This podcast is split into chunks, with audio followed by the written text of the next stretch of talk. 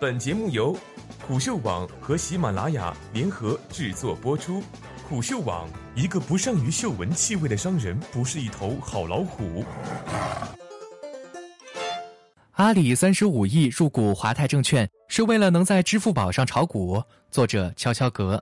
八月三号晚，华泰证券发布公告称，公司非公开发行十点八九亿股 A 股普通股，募集资金总额约为一百四十二点零八亿元。参与此次认购的投资者包括很多 big name，最耀眼的名字莫过于阿里巴巴和苏宁易购。阿里出资约三十五亿美元，苏宁易购出资约三十四亿美元。发行完成后，阿里巴巴将成为华泰证券的第六大股东，持股比例约为百分之三点二五。苏宁易购紧随其后，成为第七大股东，持股比例约为百分之三点一六。此外，安信证券。中国国企改革结构改革基金、上海北信瑞丰资管公司、阳光财产保险公司也参与了认购。本次定增股的锁定期为十二个月。受此消息影响，华泰证券今早开盘即涨超过百分之二。布局证券有多难？问问阿里吧。对于阿里来说，券商是其一直想要落子布局却始终没有显著进展的领域。我们都知道，云峰基金以其联合发起人马云和于峰之名共同命名。早在二零一五年。云峰基金通过其控股持股百分之七十三点二一的附属公司 Jade Passion 斥资二十六点八亿港元认购香港券商瑞东集团十三点四亿股，约百分之五十六的股份。二零一六年，瑞东集团发布公告称将正式更名为云峰金融。由于瑞东集团为港股上市公司，此举也代表着云峰金融借壳上市成功。云峰看中的当然是瑞东原先拥有的诸多香港金融证券牌照，包括证券交易、就证券提供意见、就机构融资提供意见、提供资产管理等相关牌照。瑞东也是沪港通许可券商，但光拥有香港的证券牌照是不够的。阿里的目标自然是 A 股。同样是二零一五年，蚂蚁金服在微博上表示。与德邦证券已达成资本层面合作，这一合作正在等待监管部门批准。整个2016年，阿里都在追复星集团旗下的德邦证券。希望在 A 股市场的券商领域有所收获，但据界面新闻报道，二零一七年初，蚂蚁金服入股德邦证券，已经实际上面临流产，被卡在了监管层审批的最后一步。此前，云峰金融集团就已按照 CEPA 协议向中国证监会申请新设合资券商云峰证券，一直处于排队状态，杳无音讯。CEPA 协议指的是二零一三年内地与香港签署的关于建立更紧密经贸关系的安排。根据其补充协议时，将会放宽中港合资申领内地券商牌照，即允许符合条件的港资金融机构在试验区申请设立证券公司。但在二零一七年六月三十日，在香港回归祖国二十周年之际，第二批 CEPA 合资券商牌照获批，其中并没有云峰证券的名字。不论是想要正面切入 A 股券商，还是采用迂回战术绕过香港进入内地，阿里的尝试均如泥牛入海。第三方呀，第三方真是令人愁得慌。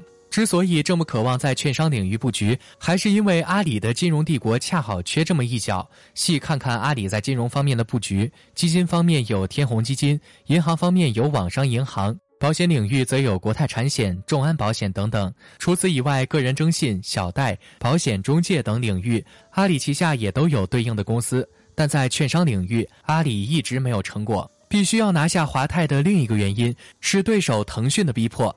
二零一七年九月，腾讯斥资二十八点六四亿港元认购中金公司在港发行的二点零七亿股 H 股，占中金公司发行后总资本的百分之四点九五。两者间的合作领域包括金融科技、产品及服务等多方面。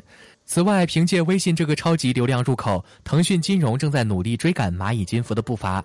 但阿里希望在券商领域有所成果，或许并不意味着要自己亲自去做产品。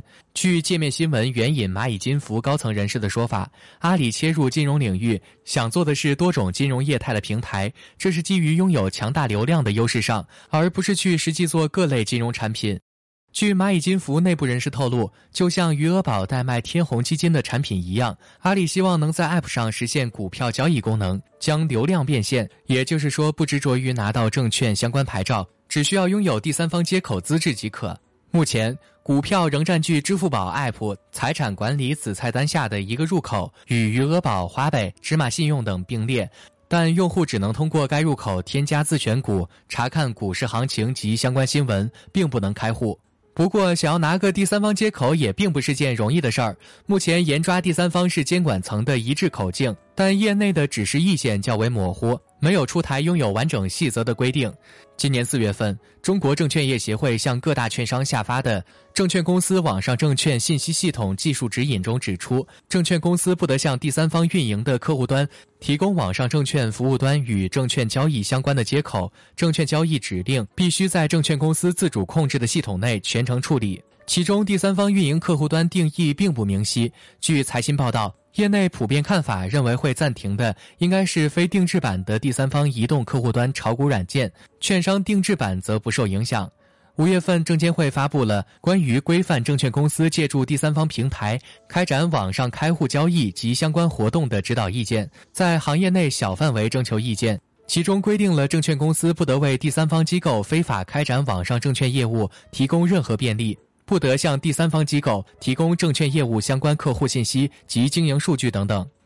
尽管措辞严厉，但据证券日报报道，上海一家中型券商零售业务负责人说，感觉还是留了点口子，至少广告的形式是允许的，这里面还是有空间的。毕竟目前很多券商和第三方也是以广告的形式在合作，但对于 H 五单独的页面等开户的形式是否可行，条款未明确。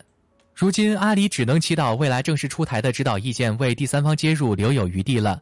否则，要是想在 App 上开启股票交易，阿里只能想办法自己拥有一张证券牌照了。对于我们这些普通用户来讲，想在支付宝上炒股，估计还要等很久。